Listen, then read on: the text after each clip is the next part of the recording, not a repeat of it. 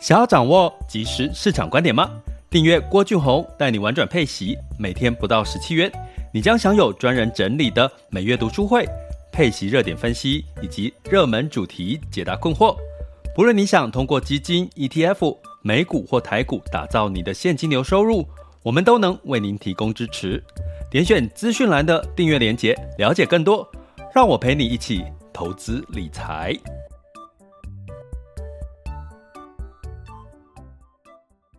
这里是郭俊宏带你玩转配息，给你及时操作观点，一个从投资人角度带你一起掌握全球市场的脉动，分析配息标的、美股、台股、A 港股即时热点，陪伴你不再害怕市场涨跌的风险，一起稳健财富成长。亲爱的各位学员，大家中午好，今天是十一月十五日。哦，五月中了哈，过了一半，然后是周一，哦，又是一周的开始了哈。很期待每天呢，一到五都可以跟各位轻松好好的聊聊，度过大概半个小时的一个午后时间。那希望大家呢，也在这段时间可以让你们可以吃得饱，就是吃得下饭，甚至呢更有动力赶快吃饭哈，因为未来是充满了希望哈。你要知道这件事情，二零二一年看来所有的。坏消息、不好的消息都即将要过去了，连本来预计最坏的可能在第四季呢，是市场啊，当然第四季还没完全过完，然后那我们还是要稍微的这个呃谨慎哈，面对这个市场哈。但是到明年呢，二零二二年应该仍然会是一个嗯乐观多于悲观的一个一个市场的一个行情哈。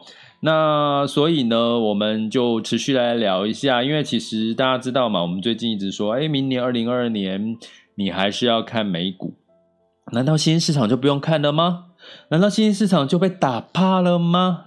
然后大家一直在讲中国新兴市场，看中国像看拉丁美洲，难道就没有其他的市场可以看了吗？当然不是喽。那我先讲一下哈，其实最近哦，今我们先讲我们的主题，今天是讲印度哈的，它最近被 SCI 这个新兴市场指数呢调升了，比重是最重的哈，最多的。那印度最近有什么好消息呢？我们等下来跟各位讲一下哈。那第二个部分呢，呃，就是全球市场盘是轻松聊。第三个部分就大家可以举手分享交流哈。那我觉得这个直播分享交流这个这个，我觉得可能是不是过时了哈？因为那个之前 Clubhouse 嘛，就是很多这个聊天室直播间，大家踊跃发言。可是我现在看 Clubhouse 好像也越来越少人。在玩了哈，那我们 Mixer Bus 呢，基本上又是 Podcast，也是算是一个直播间。那我觉得很很珍惜这个平台。大家有机会可以这个互动、分享、交流。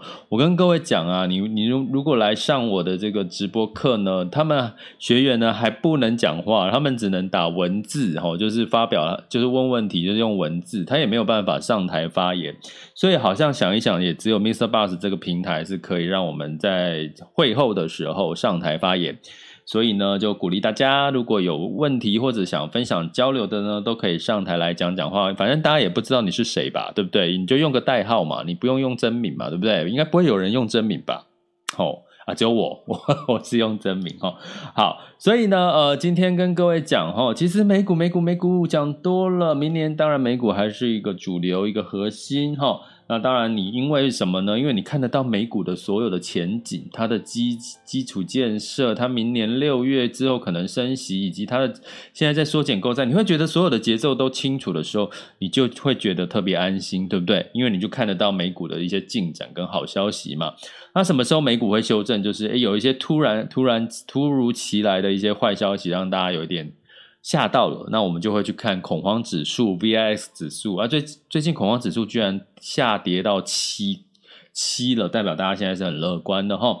那可是呢，最近的新市场难道就没有好消息吗？那在 A 股哈，今天 A 股有一个消息，其实哈，就是北京的这个证交所交易所呢就成立了，等于说它有三个交易所，一个是这个就沪深交易所，一个在深圳，一个在这个上海嘛，那另外一个就是在北京哈。那当然它有它背后策略的意义，我们今天主题不再讲它。可是呢，我今天就在观察一件事情，请大家跟着我一起观察。如果你有对 A 股有兴趣，对投资。中国市场有兴趣的话，基本上呢，我的看法是在北京交易所成立之后，应该这个资金会被北京交易所吸走。因为我们刚刚我们讲上证上证上证指数就是在讲上海交易所哈，所以呢，你会看到今天的上海交易所的交易哎就没有涨了哈，其他亚洲股市大部分都涨啊，今天的亚洲的上证指数就涨，可是北京交易所你知道涨几倍吗？今天哦，目前我之前看到的数据涨五倍了哈，好，它的这里面的八十几档的股票涨了五倍，就平均下来了哈。这个数据我是我我初步听到，我没有特别去证实，所以我们下次再针对这件这些事情 A 股我们来做一集哈。但是我们只是要讲说，其实我没有那么看好，呃，不是说没有那么看好，就是说其实这个北京交易所的这个开市呢。我觉得好像并不见得会带动整个上证指数往上走，因为他把资金怎么样？资金有限，他就把资金吸到北京交易所了哈。所以，请大家跟着我们最近一起观察这个上呃北京交易所很热哦，那会不会造成这个其他的沪深两市呢？反而不是一个资金会被排挤的一个效益哈。好，那我们今天就来讲印度，然后印度比较没有像这个中国这么多不政策的这个一些问题啦，或者是一些数据的悲观哈。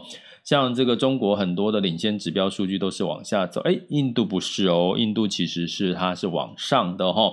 所以我们就来稍微解读一下印度。那这个印度的起源就是十一月三十号，我跟各位提过，记得十一月三十号呢是 N S C I 调升哈跟调降权重的一个日期，也就代表说被调升的资金就会在那一天左右开始呢，哦就陆续的被动式的指数哈，被动投资的这个 ETF 呢。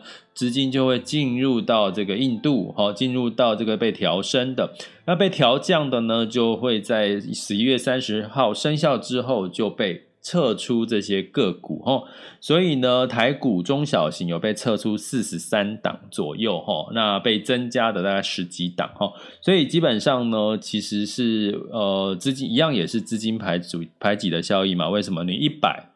权重就是百一百分百嘛，吼。啊，你把印度加了，那你其他的地方就要减嘛，吼，所以这个增减是这样，那减一定是减掉什么？叫太弱留强，减掉减掉他们觉得比较不看好的，吼，那这次印度权重增加最多的国家增加了零点一六，已经算最多了，吼，所以那今年以来，今年以来就是说从今年一月一号到现在是十一月十五号。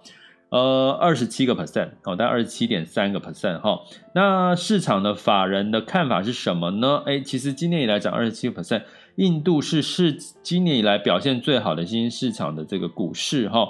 那基本上它到底还有没有什么支撑它的一个空间？大家知道过去印度发生的一件事情，就是它的这个。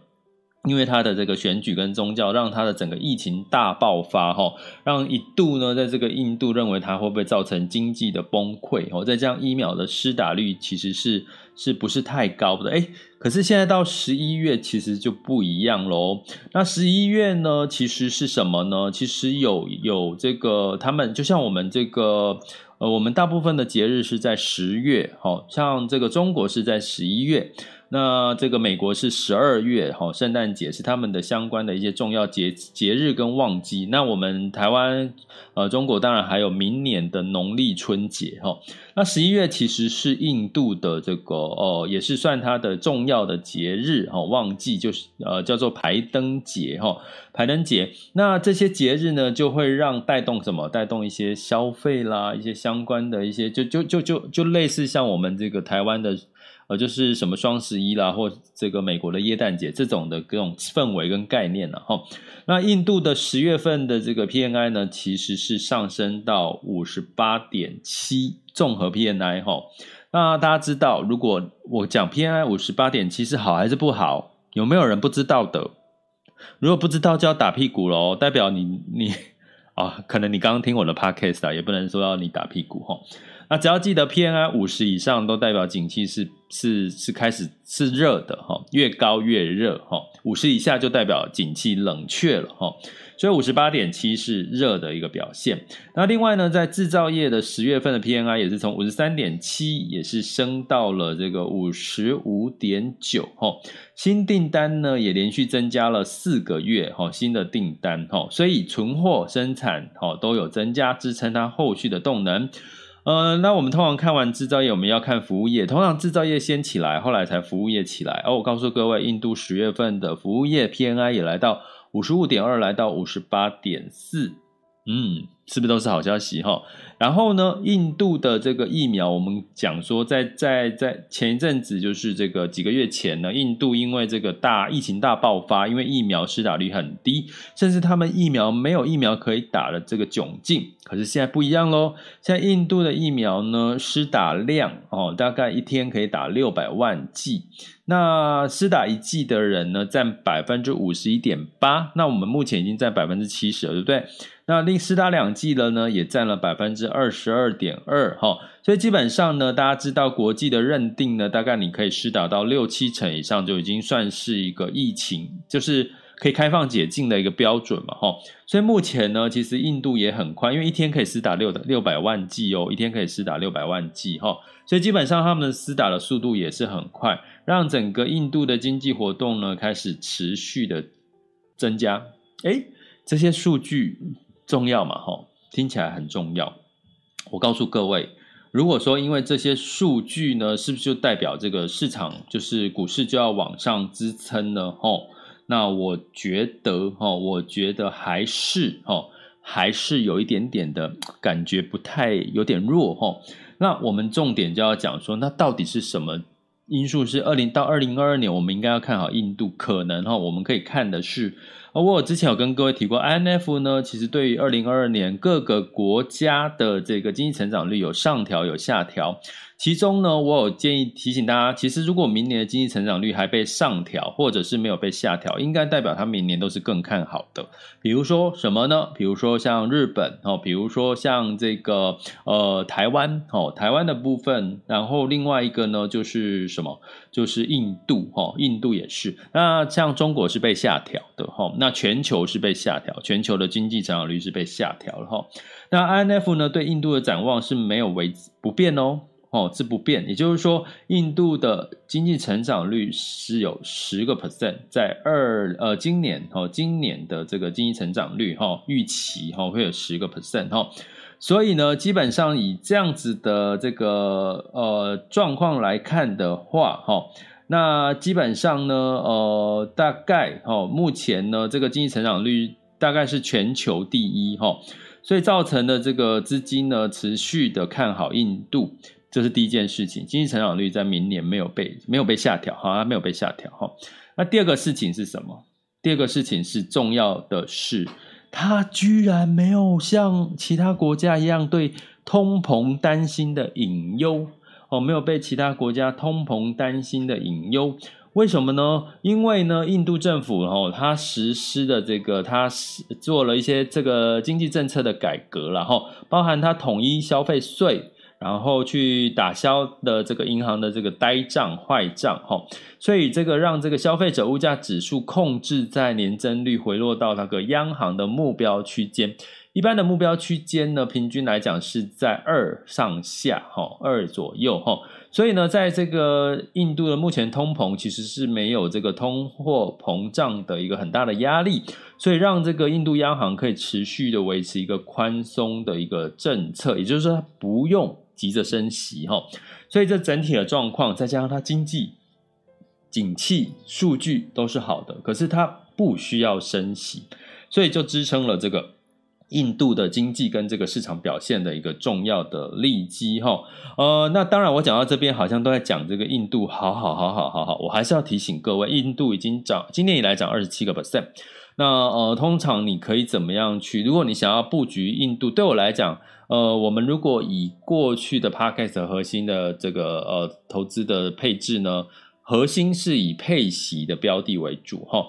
那这个卫星像印度的相关类型的标的呢，我就会把它当成是卫星哈。卫星的一个概念去做投资哈，所以它仍然是一个呃，如果它近期涨多，你可以采取做，比如说分批的一个概念，或者是等它有一个修正的可能性的话，你再进场也都来不来得及哈。那但是呢，整体的印度在呃今年第四季到明年，我们现在开始讲都应该会是从今年的第四季到明年的大概大类型的一个看法，然后因为。太短太非常短的，我们就不要讲的那么的，呃，就稍微提提一下就好了哈。那比较是你可以看到第四季跟到明年初这样子的一个概念哈。那通常呢，这些我刚刚讲了一个重点，经济成长率没有被下调之外，第二个就是它的通货膨胀没有太大的压力，所以它不需要升息，所以仍然维持在一个货币宽松的一个情况。哦，货币宽松的情况跟什么市场很像？跟这个日本跟欧洲的情况很像。哦，那另外一个重点是什么？还有一个重点就是企业的获利。哦，那根据市场的估计呢，外资对于印度市场认为它的企业的获利呢，今年都普遍有两个 percent 哦，两位数的成长，到二零二二年。也都有两位数的成长，哈。那如果你对比这个美国呢，我们有提到，其实在第四季呢，已经开始有一些的企产业呢，已经不是两位数的这个获利成长了。比如说金融，哈。那到明年呢，高基期的情况下，也可能有很多不是两位数的成长。那在于美国来讲，这算算是一个正常的状况。可是对于印度来讲，它在整个基本面复苏、在货币宽松的情况下，企业获利从二零二一年到二零二二年都有机会，好去看到这个两位数的企业的获利年增率。那当然是在我们刚刚讲疫情，如果他们已经控制得宜了，或者是没有其他额外的变数，哈，要不然其实，在印度，哈，跟如果你跟中国 A 股对比来讲的话，印度的政策是在刺激经济往上，没有通膨的压力，而且它的这个。经济数据都表现很好，而且企业获利都在两位数以上的成长，哈。那所以从这个角度来看，那基本上印度就有一个可以可以去呃学习关注的一些话题，哈。那到底要怎么去看印度呢？就麻烦各位，我们要深入的去探讨印度到底要大型类股、中小型。标的要怎么挑三拣四呢？就请我们的学员呢，就是呃，透过我们的课程挑三拣四那一堂课哈，来做一下挑选你的标的哈。那我们也会找一集的这个录播课程来专门讲印度哈，来拆解一下印度。那请各位订阅学员呢，就等待我们的这个上课通知。那如果呢，你还不是我们订阅学员，麻烦就点选我 Mr. Bus 的头像，或者是赞助方案，或者是什么。就是这个 podcast 的文字叙述哈，订阅连接里面的文字叙述连接，把它点下去，然后就可以看到我们订阅方案的详细的内容了，好吗？好，那这就是简单的提一下印度，但是我讲那么多，呃，印度的好话有没有什么缺点呢？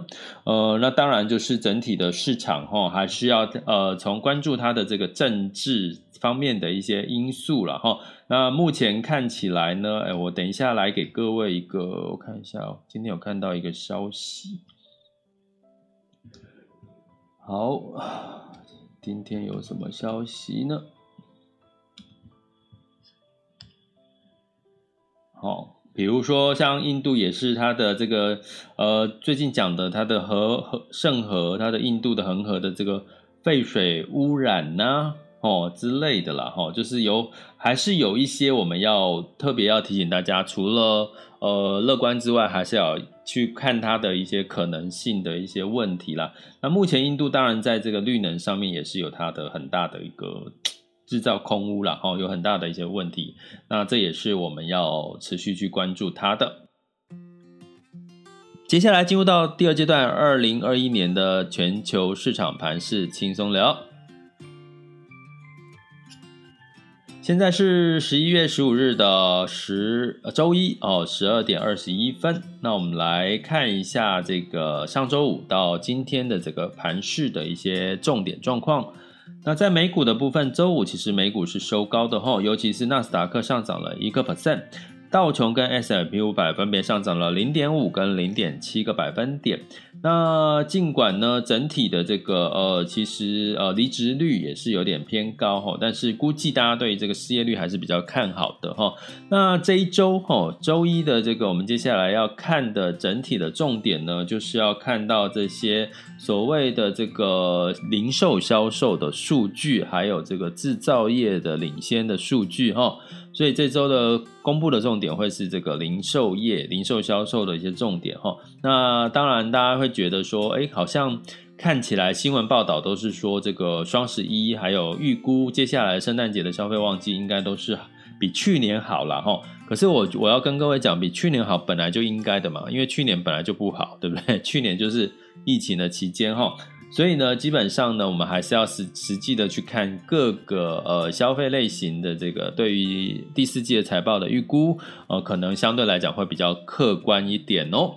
好，那在这个另外一个部分呢，这是美股哈，欧股的部分呢，在消费型的类股哈，像卡地亚哈，卡地亚大家知道吗？哈。呃，卡地亚这个品牌哈，就是也是一个名牌嘛，叫做利丰利丰集团哈，Richemont 哈，它的获利是非常强劲的哈，带动了奢侈品的股价哦，就是往上走，消费的奢侈品。那泛欧六百上涨了零点三二 percent，德法英分别上涨零点一三、零点四五，英国下跌了零点五了哈。德国跟法国上涨零点一三跟零点四五个百分点，英国下跌了零点五个百分点。那在雅股的部分呢？当然，周五的部分呢，台股是上涨了百点哈。那昨天上周五其实这个呃四大指数哈四呃所有的亚洲指数都是普遍是上涨了，除了创业板 A 股的创业板下跌零点零九。日经指数上涨了一点一三，啊，台湾加权指数是上涨零点三八，好，那港股也上涨零点三二，啊，上证上涨零点一八，这是周五的一个行情。那我们来看一下，现在今天在美股上涨之后，台股跟其他亚洲股市的最新数据。好，好，因为是即时，现在时间是十二点二十四分，哈。那台股的部分呢，是上涨了一百零七点，上涨幅度是零点六一。那这个最强的是这个中小型的这个 OTC 哈，柜台指数是上涨二点四 percent，呃呃，抱歉更正，看错了，是一点一 percent 哈，不是二，上涨了二点四点哈，是上涨一点一 percent。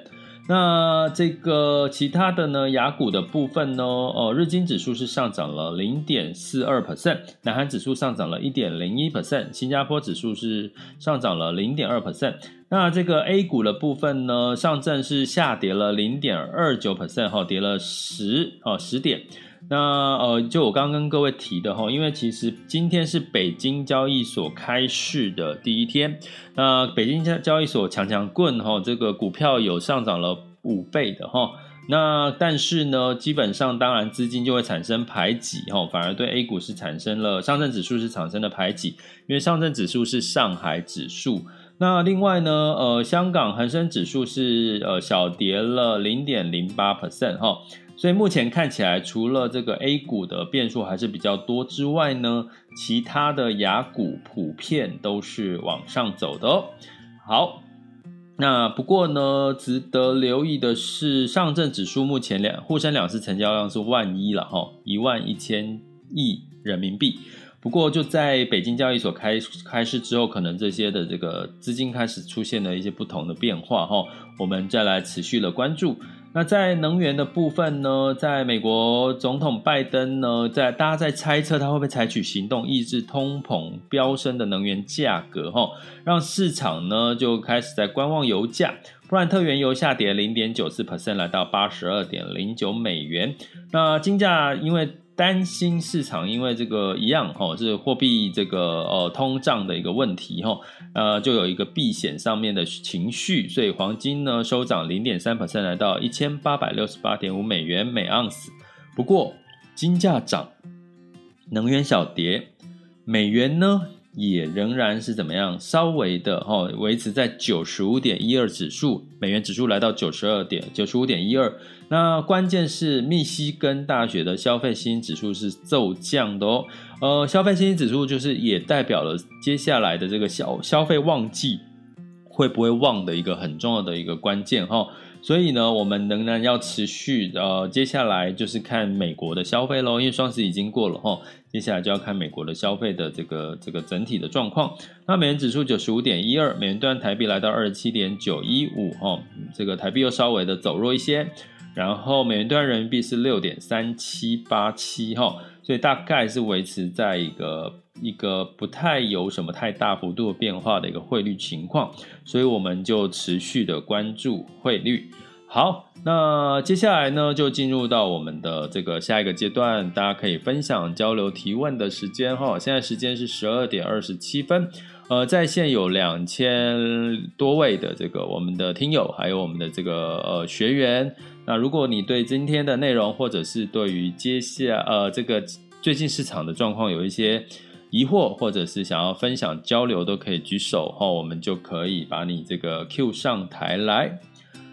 好，现在就可以了哈。那同样的呢，也是要跟各位提醒哈。目前呢，如果你要说市场呢，的确呃呃，你会看到美美股哈是涨多于跌哈，是好事，信心是多的哈。那但是呢，你还是要稍微的，还是要提醒大家稍微的谨慎哈，因为刚刚讲一些。像消费者信心指数下滑啦，包包含通膨的一些疑虑还没有解决啦哈。那另外呢，呃，在这个整体的一个情况呢，其实你还是可以，新市场到底什么时候要布局？其实应该你要看的是，哎，哪些的？我刚刚讲几个重点哈。第一个就是你不要呃等到这个明年的这个经济成长率仍然是在呃爬升的一个阶段。或者是它没有受到通膨干扰因素比较少的哈，也就是说它可能持续还可以维持在一个货币宽松的状况，它的经济基本面仍然是偏向好转的情况，基本上你就朝这三个条件去看。